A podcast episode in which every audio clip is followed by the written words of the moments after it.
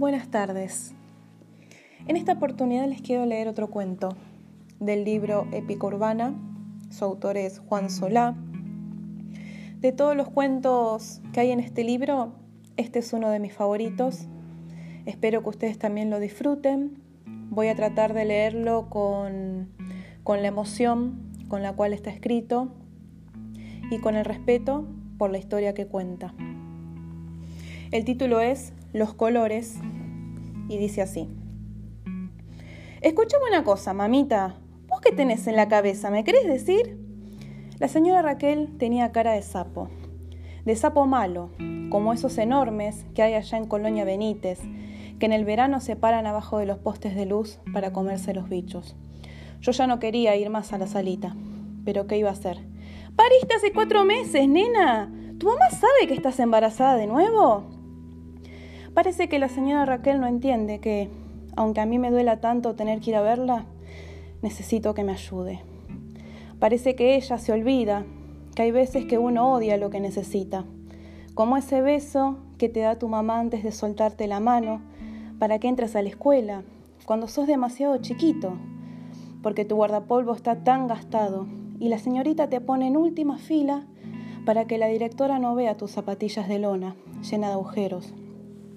Yo odiaba ese último beso, porque anunciaba, su ausencia, pero lo necesitaba para sobrevivir. Vos tenés que aprender a decir que no, mamita, me reclamó. 15 años tenés. ¿Sabés quién es el padre de este, por lo menos? Yo me fijo las baldosas de la salita, que eran un poco blancas, un poco grises, como la tiza contra el pizarrón negro. Dibujo lo que quiero ser cuando sea grande, había escrito la señorita, que se llamaba Alba y tenía olor a quita esmalte. Cuando abrí la cartuchera me encontré con un lápiz negro, un lápiz amarillo, un lápiz verde y pensé que con estos tres colores no me alcanzaba para mostrarle a la seño lo que yo quería hacer cuando fuera grande. Le pregunté a Gaby si me prestaba sus lápices y me dijo que la mamá no le daba permiso. Así que tuve que dibujarme con los colores que tenía. Es muy difícil dibujar lo que querés ser si no tenés colores y nadie quiere prestarte.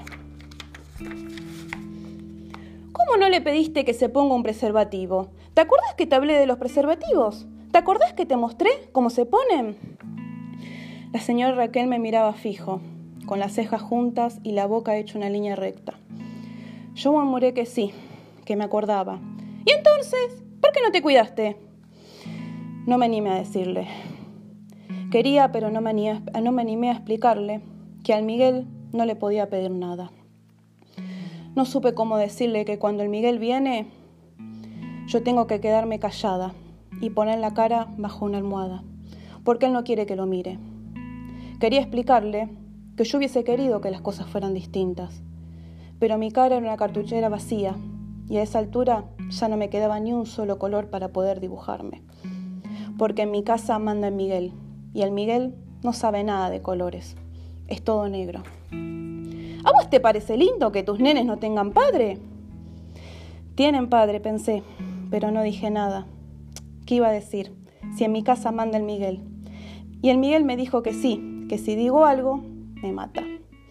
¿Qué iba a decir si la señora Raquel no me quería prestar los colores para explicarle?